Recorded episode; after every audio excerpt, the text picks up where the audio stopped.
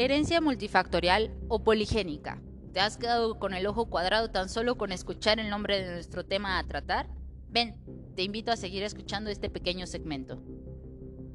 Remontándonos a principios del siglo XX, se vio la necesidad de encontrar una forma de herencia que explicara los casos que no seguían criterios de herencia mendeliana. Los genetistas determinaron que muchas enfermedades no se presentaban de acuerdo a los patrones monogénicos y en que la influencia del ambiente era evidente. A este tipo de herencia se le denominó poligénica, multifactorial o no mendeliana. Pero, ¿qué es la herencia multifactorial? La expresión herencia multifactorial significa que una anomalía congénita puede ser provocada por muchos factores.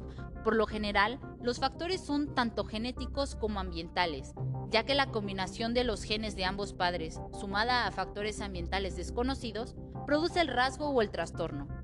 Con frecuencia, uno de los sexos, ya sea el masculino o el femenino, suelen estar más afectados que el otro en cuanto a los rasgos multifactoriales.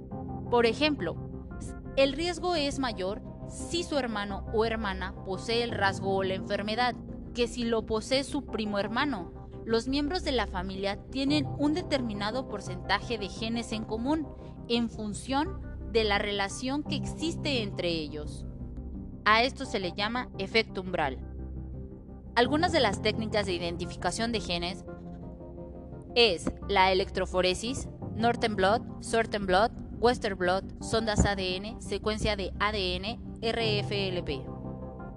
El estudio en gemelos nos ha permitido identificar genotipos idénticos, gemelos monocigóticos, gemelos digocitos.